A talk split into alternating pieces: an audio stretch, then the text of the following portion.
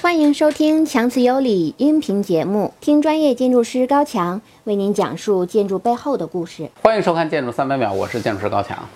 上一期呢，我们跟大家聊了苹果新总部基地的整体的规划，以及它那个中心的办公楼的建筑平面。那么今天呢，我们从那个中心办公楼的立面开始说起。要说这个中心办公楼立面，它有什么特点呢？其实我觉得啊，它最大的特点就是没特点。啊，就这个这个建筑真的很没有特点。如果你非要说让我给它安一个特点，那它的特点可能就是简约吧，就是就是非常的简约，就跟乔布斯的风格几乎如出一辙。为什么我这么说呢？其实你看它整个的中心办公楼的那个立面啊，没有别的东西，就是玻璃，就整体的建筑的这个环形，整个外皮全都是玻璃。那么这些玻璃最大的特点呢，就都是非常的大。尺度都很大，能做多大做多大，能做整块，绝对不做成两块。其中最大的一块玻璃，高度应该是超过了十五米，号称是世界上最大的单体曲面玻璃。啊，这个玻璃是很夸张，但是说实话，我看到那么多的玻璃，我就一个感觉，哇塞，洁癖看着这种东西会不会觉得疯啊？啊，玻璃是一种特别不耐脏的材质，就是在室外的玻璃啊，随便一个油手上去，立马看得极度明显。所以玻璃这种东西是特别可怕的，就是你想苹果用了这么多的玻璃，就是它整个的建筑外立面都是玻璃，实际上对它自己的保洁能力、对它自己的这种维护能力，以及对加州本地的这个空气条件，那是有相当的有信心，他才敢这么去做。这是第一个问题。第二个问题是采用了这么多的玻璃，其实玻璃。是它看上去很通透，也特别的现代啊，特别的有感觉。但其实玻璃也有它不好的地方，那就是它的保温隔热性能肯定是不太好的。玻璃面太大了之后，其实建筑的保温性能就会变得不好啊。因为我们都知道，你如果光是个玻璃，对吧？那太阳一晒过来，你受得了吗？所以在这种情况之下，整个的建筑的外沿在每一层都做了一层挑出来的一个雨棚，或者说叫一个遮阳板啊。这个遮阳板可以遮风挡雨的。那么这个遮阳板本身也是以玻璃为主来做的，背面是贴的这种金属材质，整个刷白。但是这个遮阳板实际上围了一圈之后呢，我觉得这个遮阳板拯救了这种建筑。因为这个遮阳板的出现，实际上在整个的建筑的立面上出现了很多水平的线条，再加上遮阳板本身所出现的这种阴影区域，就使得原来的建筑看上去没有那么单调了。因为如果没有这个遮阳板呢，这个建筑看上去特别的傻，傻的就跟一个大鱼缸一样。现在有了这个遮阳板，整体的建筑的层次就变得跟原来不同了。所以从这一点上来说呢，这个建筑最后看上去的效果就还可以。说完了那个中心办公楼的建筑的平面跟立面，我们再来看看它旁边的那个小不点儿，其实也是众人关注的一个焦点，就是乔布斯礼堂。这个是乔布斯礼堂的平面啊。其实呢，乔布斯礼堂是一个放在地下的建筑啊，这个还是蛮有意思的。它原来的位置呢是在这个路口正对的这个位置，这个其实在我们规划上来说呢，我们会觉得它是一个对景的一个点，其实位置蛮好。后来不知道为什么挪走了，但是无所谓啊，不影响我们去分析它的这个建筑。实际上，你去看它的这个建筑平面，它一层的建筑平面没有太多的功能，基本上就是一个大厅。然后人进来之后呢，哎，就可以通过两边的这个这个楼梯啊，通过两边的楼梯走到下面二层的空间，就是这个空间。那么这个空间呢，其实它是一个展厅，啊，就是展点什么呢？也许展点乔布斯的生平，既然叫乔布斯礼堂嘛，我觉得应该跟乔布斯有一定关系。那么在这个。这个大厅里面呢，稍作休息之后呢，你就可以从两边进入到观众观众席啊，进入到整个礼堂的一个核心区，啊，就整体的空间结构其实是非常简洁的，但这里头有几个小问题值得探讨，啊，第一个问题是什么呢？就是其实它一层的这个空间在这个位置，我们可以看到，就是它两边楼梯的挑空的空间做的是很小的，就是这种空间，我总感觉啊，就是。好像这个区域应该是挑空的，给我的感觉总是有这样一种感觉，不知道为什么，可能是强迫症吧，啊，所以当他当我看到这是封了一块楼板的时候，我的心里就不是特别的舒服，因为像正常做法上来说，就是如果这儿是挑空的，我一层周围全是玻璃嘛，它这一圈也是玻璃啊，玻璃控嘛，啊，这个阳光打进来之后呢，其实是可以照射到底下的这个下层的大厅的，所以这种感觉会比较好，而且也是建筑当中其实是很常见的一种手法。一种做法啊，但是不太理解为什么当时没有怎么去做，也许有另外的考虑吧，这是一个问题。然后还有一个呢，其实从这个整个的乔布斯礼堂的做法当中，我们可以明显的看到，这个建筑是一个绝对对称的建筑，就是再次印证了我在前面上一集里面我说到，就是这个建筑最终所追求的一个绝对对称的感觉。你会发现，就是在这个设计当中，处处都有。就对称是一种什么概念呢？对称其实是特别古典的一种感觉。就其实因为因为在在当代在现代的设计当中，大家努力所做的都是破除这种对称，就是打破对称，所以都是喜欢做那种非对称来追求一种动感。但是在整个的这个设计当中，我们可以看到充满了这种古典式的空间。虽然它是现代的建筑，但是它其实是一种对称式的古典空间，包括这种圆形的空间啊，进来之后，然后两边螺旋楼梯下去，太古典了。然后走到底下这个厅，也是一个特别古典的空间。然后到前面整个的一个，包括这个观众席，你看做的多么的传统，啊，就是实际上整体的这个乔布斯礼堂就充分的表现出了这样一种古典的设计思路在里面。说完了乔布斯礼堂，我们再来说一个小东西，就是它下边的这个停车楼啊。这张图我把它横过来了啊，因为拍摄的需求，大家要适应，不行把脖子歪过去看也没问题。这个停车楼呢是这样，这个停车楼本身也是可以停到四千多辆车的。就是说，它实际上这个整个的这个，嗯，这个中心写字楼下面，我们上一期节目说到，它地下车库基本上能停四千多辆车，而这个停车楼它也停了四千多辆车。它为什么要做这个四千多辆车的停车楼？因为它的停车数不够。啊，这个我我们可以插一嘴说一下，上一期我有一个事情想讲没有讲的内容，就是说中心办公楼下面的那个停车场的设计，后来福斯特包括这个停车楼应该也是一样的。后来福斯特在接受采访的时候曾经说过一个问题，就是记者问他说：“你对于苹果公司的这个呃新总部的设计有什么遗憾的地方吗？或者说，如果让你有机会去改进的话，你想调整哪里呢？”特别有意思，福特福斯特说了一个话，他是说。如果让他再次做出选择，他会把苹果公司的这个停车场的层高做得更高一些。为什么这样说呢？因为福特他的考虑是这样的，他觉得现在的人的这种交通形式虽然是以小汽车为主，但是未来可能就不会再以小汽车为主，啊，就是如果有别的新的交通形式出现，很可能小汽车不会再是主要的交通形式。到那个时候，人们也许就不需要开车来上班了。而在那个时候，这建筑的空间依然在呀。如果你不开车来上班，那这些建筑的空间必然要改作他用。但是如果你只是用来停车的这种建筑空间，其实你将来改成任何东西去使用都是特别难用的，因为层高太低了。所以其实如果做高一点，可能这些空间就会变得更加的好用。哎，我觉我听完我看完这个内容之后，我觉得福斯特真的是太有前瞻性了。说实话，我觉得这就是大师。就很多人可能会觉得，啊，我这上面使用空间怎样？我的这个什么什么东西怎样？但是福斯特却关注的是这样的一个问题，而且我觉得他说的特别的有道理。就是现在咱们很多的建筑里面都修了大量的这种停车库，但其实汽车以后真的会永远成为主流的这种交通形式吗？未必。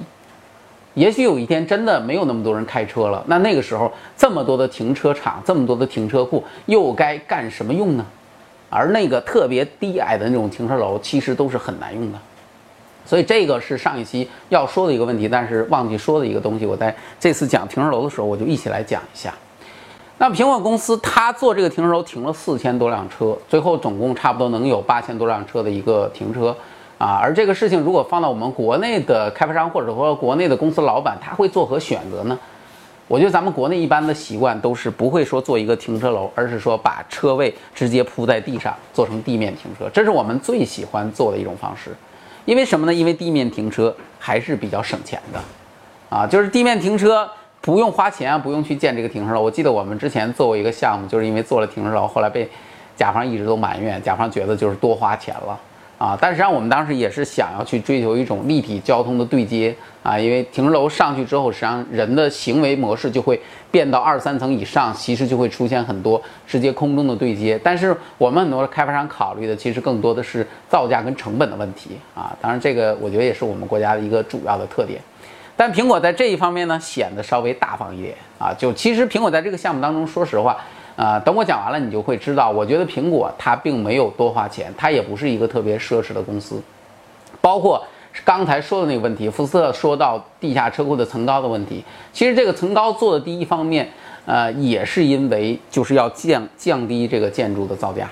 而且它做停车楼其实也是可以降低造价的。你想，这四千多辆车如果全部都搁在中心停车楼的下面，其实等于底下还要再做两层地下车库，那么它的造价就是要远远高于停车楼的啊。所以做这么一个停车楼也是很有意义的一件事情。当然，它做停车楼在方案当中啊，我不知道实施是怎么样的，因为看上去好像实施跟方案有一些变化。在方案当中呢，这个停车楼的设计也还是有一些有趣的地方，就是它把。停车楼的这种组合，就每一组每一组的这种停车位的中间都做了一些小型的这种中庭空间啊，这些中庭里面还种了树啊，那感觉就是你在我这个停车楼里面停车，我也希望你是在森林里面停车的那种感觉。说完了这几个建筑单体的事儿啊，咱们再来聊点别的。我在做这个节目的时候呢，在网上查了很多的资料，哎，我发现很多资料的说法可能都是有问题的，我们一个一个来说啊。首先，我们来说这种所谓的苹果特别土豪的一些做法，大家觉得简直是啊太有钱了啊！比如说第一个就是那个乔布斯礼堂的屋顶，说这个屋顶呢是一个全碳纤维的一个屋顶，然后整个屋顶的一个组装呢是在迪拜完成的，完成了之后呢把这个屋顶直接运到美国，然后直接扣在这个建筑的上面，啊，这可想而知啊，整个屋顶的这个重量好像是多少八十吨吧，是特别重量的一个东西。然后我就在想，我就特别怀疑这个。这个消息的可靠性，我就特别不理解，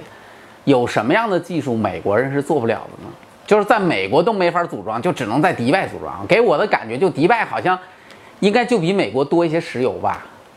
就其他方面应该是赶不上美国的吧，就科学技术水平应该是没有美国先进吧。所以我就特别不理解，就为什么这个屋顶它一定要在迪拜组装，跑到美国去安装呢？但是可惜的是，很多文章就是或者说我查过的所有的文章都没有就这个问题展开细说，去解释为什么去做这样做，所以我就特别怀疑这个新闻的可信度。其实从另一个角度上来说呢，就是你看最后乔布斯礼堂它完成的那个效果，就整个那个屋顶完成的效果，确实也还是不错啊，圆乎乎的那样的一个顶。但是那个完成的最终的一个效果，实际上就是令人没有感觉到说这个顶子就一定说只能是在。只能是在迪拜才能做得出来的，所以从这个层面上来说，这个新闻的可信度，我是表示强烈怀疑的啊！这是这是第一个问题。第二个问题呢，就是说到咱们那个家具问题，就说这苹果公司为了做它整个的这个写字楼，做了大量的定制家具，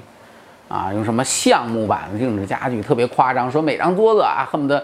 都是定制的，而且造价非常高，一千多美刀啊。就觉得办公桌一千多美刀很贵吗？一千多美刀合人民币也不过才七千多人民币而已，而且他那个项目的桌子好像是五米多长吧，就很大的一张桌子。实际上，在我的印象当中啊，这个世界五百强企业，尤其是排在前列的那些企业，这些公司的办公桌貌似都不便宜，更何况他那张桌子还具有特别多的各种各样的功能啊，有什么按钮啊什么之类的，而且那桌子还可以升降。其实像这样的桌子，现在在市面上基本上也都是得万八千的。而且我刚才说的那些世界五百强排在前列那些企业，大多数都配置有这样的办公桌。所以从这一点上来说，苹果用这样的桌子不是再正常不过吗？难道你会认为苹果会用跟我们这种小破公司一样那种板式家具吗？那也太不符合他自己的身份了。除了定制家具的事儿，还有就是所谓的疯狂的种树啊。文章里头说说这苹果公司为了做这个园区，园区绿地很大嘛，种了很多很多的树，啊，树种的非常之多啊。实际上呢，这个园区啊，它本来就有很多树。这个园区是改造的嘛，因为它原来也是有建筑啊，有这个整个的植物的啊。有一张图看得出来，就是它保留的原来的园区的树就保留了差不多一千多棵。啊，另外又补种了一些，这坊间传闻特别厉害啊，各种数字都有，有说种了一万棵的，有说种了七千棵的，还有说种了九千棵的。但其实我们搞景观规划设计的人，只要你做过景观的人，你就看这张图，这张图其实就是它的一张种植图，你就会感觉这张图就是它的种植做的很棒啊，景观做的不错，整体的树的这种疏密相间的感觉是非常合理的。没看出来有什么多种树的这种这种思路啊，该留草坪的地方就是草坪，该密植树林的时候就是树林，啊，基本上是一种非常舒服的这种植被的空间关系啊，所以说，就算是种了一万棵树、两万棵树，它的基地的面积在这儿摆着呢，你不种那么多树行吗？至于说有的人说说，因为苹果公司买树买的太多了，把加州的树都买光了，以至于别的开发公司去买树的时候说哇，树都没有了，都被苹果公司买走了。我只能说，如果这个事儿是真的的话，那就说明美国的市政工程也太少了吧。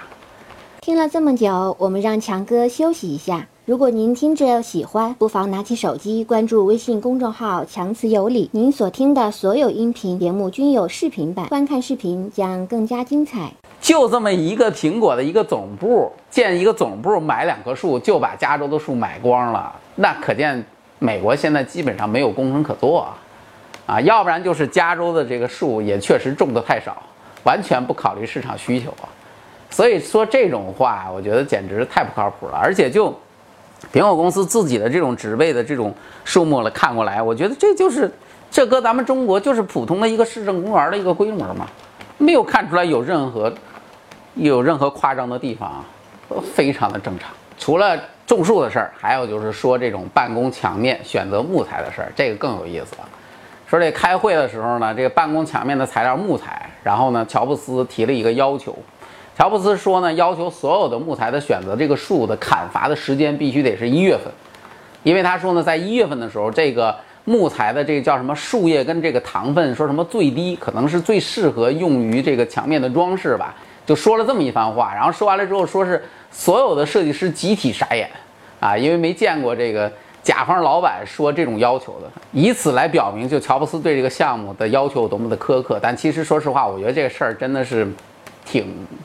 怎么说呢？就是其实这就是一个正常的甲方领导在讨论项目的时候，突然之间遇到了一个自己熟悉的领域，然后甲方领导就会大谈特谈，在这个领域谈半天。为什么呢？因为他熟悉，他知道，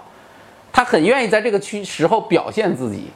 那至于说最后是不是砍的这个树，我就想说，苹果公司又不是伐木厂，难道苹果公司就能够真的要求每一棵树一定是一月份砍伐的吗？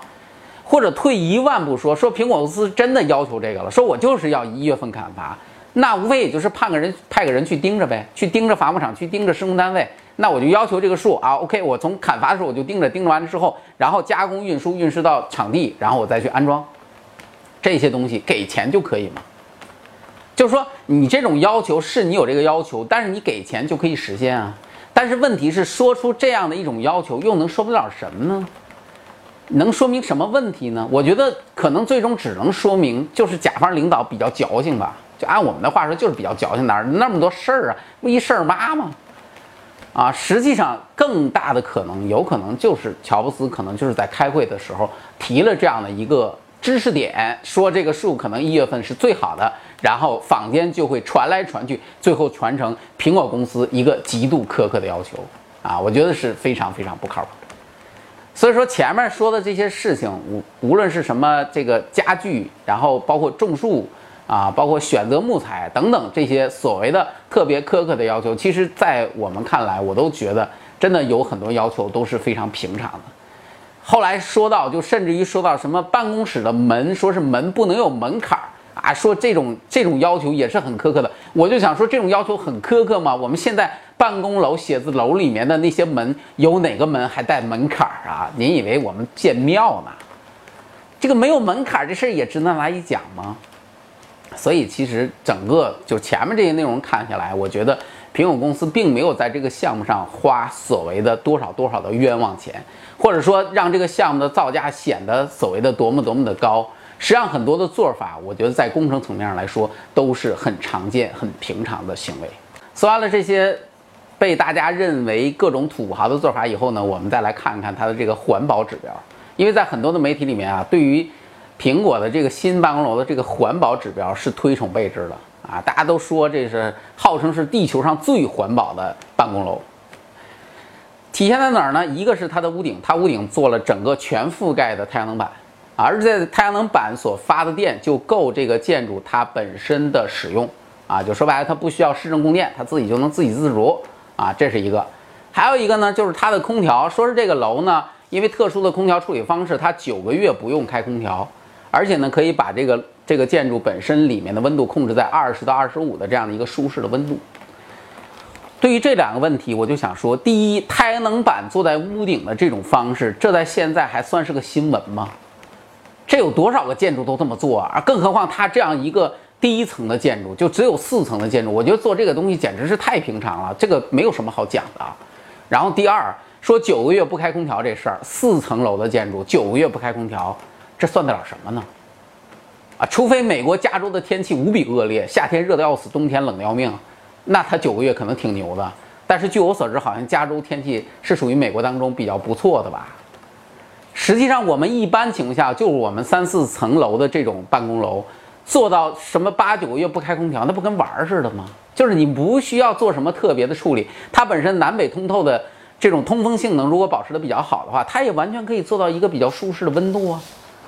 所以这样的一种性能有什么可以吹牛的呢？啊，还有人提到说这里面这个这个什么建筑的那种循环水，他们都拿来用来浇花啦啊，觉得好像特别利用资源什么的。这个简直太普通了啊！我们国内的这种各种对于水的循环利用，早就已经研究了不知怎么回事了。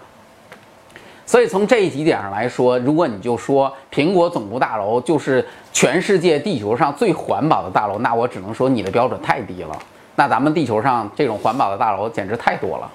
除了这些，还有所谓的要求的非常高的这种施工要求啊，施工要求哪些呢？比如说什么？门把手啊，要求做到跟这个苹果笔记本一样的材质的质感，啊，要求的精度非常的高。还有什么玻璃的这种加工的这种精细程度，也要求的精度很高。另外呢，还有说什么这个消防的标志，也是经过了十五次开会，最后才确定的。以及呢，还有最后什么施工完了之后，要求所有的天花板玻璃都不能留下施工人员的手印儿等等诸如此类的，号称是特别极度变态的这种施工要求。其实说实话，你就整个捋下来，你看所有的施工要求，我就感觉没什么。是苹果公司给人的感觉是在以一种工业设计的这种精度来要求建筑施工企业啊，但是我觉得这个可能正是他自己企业的一种特点吧，就是它作为这样的一种。企业的特征其实要求这样的一种表达是很正常的，因为这就是它的企业文化。我相信我们国家，你像华为也好像小米也好，他们在做自己的写字楼的时候，我觉得也可能会提出类似的要求，因为这是自己企业文化的一种正常的传达。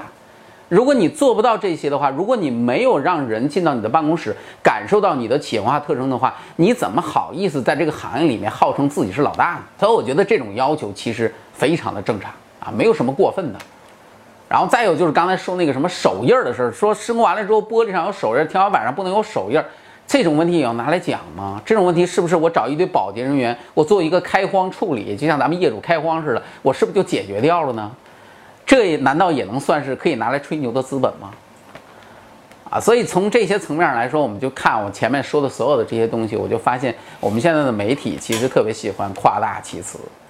就好多，其实看上去都是非常平常的事情，到了我们的媒体嘴里面，就立马摇身一变，马上就变成了一种完全不可企及的一个高度了。但实际上呢，实际上可能很多很多都是虚假的。最后呢，我们再来说一说这个建筑总体到底怎么样吧。我估计，如果我要再不说的话，朋友们该把我喷死了吧。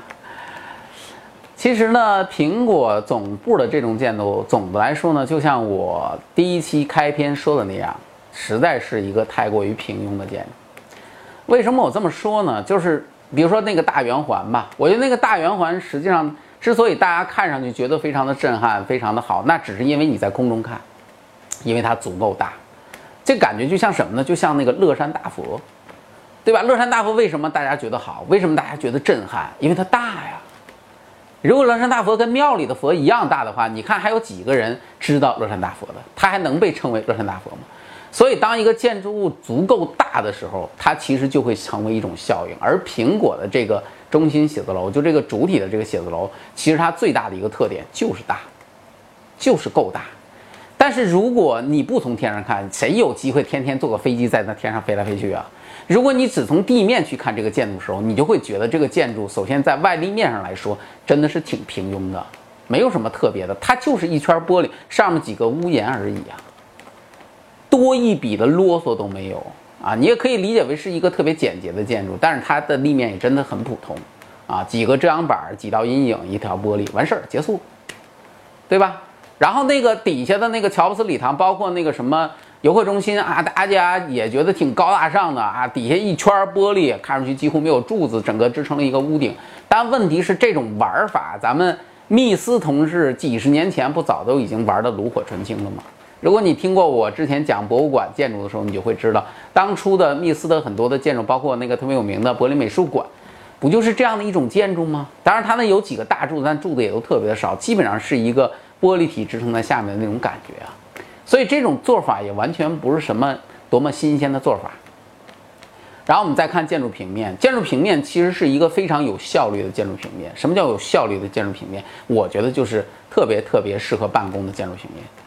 但是建筑平面本身里面的空间变化、空间关系，你会感觉太一般了，没什么变化。有什么变化？哪儿哪儿都是一样的，全都是那种单元式的那种排布，一点变化都没有啊。当然，这也是跟它的圆环造型有关，但是它的空间真的没有什么变化，除了在食堂那个地方做了一点处理以外，其他都一样。以至于你在里面办公的人，如果你第一次进，我怀疑你都在里面会迷路，因为长得都太一样了，你根本不会有方向感的在那个里面。所以这个建筑呢，其实你无论从里面看，从外面看，实际上这个建筑啊，真的是一个挺平庸的建筑。但是话说回来了，这个建筑它又有什么可取的地方呢？实际上，我觉得它最可取的地方，可能就是这个建筑，它其实是一个特别实用的建筑。其实你仔细看它整个的一个建筑平面的一个布局，包括它的一个建筑立面的一个设计。首先，第一点，这个建筑它其实并没有特别多余的东西，它没有在一些不相干的地方去花一分钱。所以从这一点来说，这个建筑就是特别实用的，就在立面上就是这样，它没有多余的部件儿。而在平面上，你会发现它平面上整个简洁精密的，就像一个一个机器一样，真的就是一个机器，就排布的非常整齐的一个机器。它排布的那么的整齐，从地面的标准层，包括到地下的停车库，排列的那么的整齐，那么的死板，那么的没有变化，是因为它是一个特别办公起来特别有效率的空间啊，纯粹是为办公而生的，没有别的。所以你就感觉这个建筑其实它其实是一个特别实用的建筑。很多人理解苹果说苹果投资多少多少钱，说建了一个多么超级豪华的一个总部大楼，其实我觉得都没有看到这个建筑的本质。其实你从这个建筑本身的平面跟立面，包括整个的设计分析来看。最终你只能得出一个结论，那就是苹果在这次的总部建设当中，它没有表现出任何奢侈的一面，没有表现出自己多么有钱的一面。反过来，它其实表现的更多的都是一些特别实用的做法。其实这个才是给我最大的体会。那么这个建筑我们又该如何去理解啊？乔布斯在这个建筑当中所要传达的一种观点呢？其实乔布斯本身啊，我们讲就是苹果手机的一个设计，包括整体的一个设计的一个感觉，这种简约的这种设计方式，其实就是实用至上的另外的一种表达。而乔布斯在这个建筑当中，我们可以特别明显的感觉到一个问题，什么问题呢？就是乔布斯对于环境、对于自然环境的重视远远超过建筑。这个建筑本身实际上是没有什么意义的。我觉得这个建筑本身在乔布斯的眼里就是一堆垃圾，就是一堆石头。这也就是为什么乔布斯把建筑的外围全部做成玻璃的原因，因为只有玻璃才能让外围的景观跟建筑内部的空间有一个最大程度的融合。而且乔布斯自己也说过，他认为最有价值的其实是那些美丽的树林、美丽的树、美丽的风景。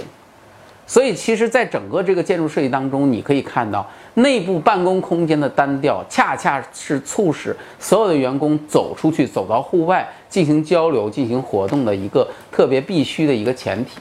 所以，其实乔布斯留给我们最后的这一件作品，我觉得他要告诉我们的是，应该是告诉每一个人要更加珍惜户外的这种自然的空间，珍惜来自自然的这种风景。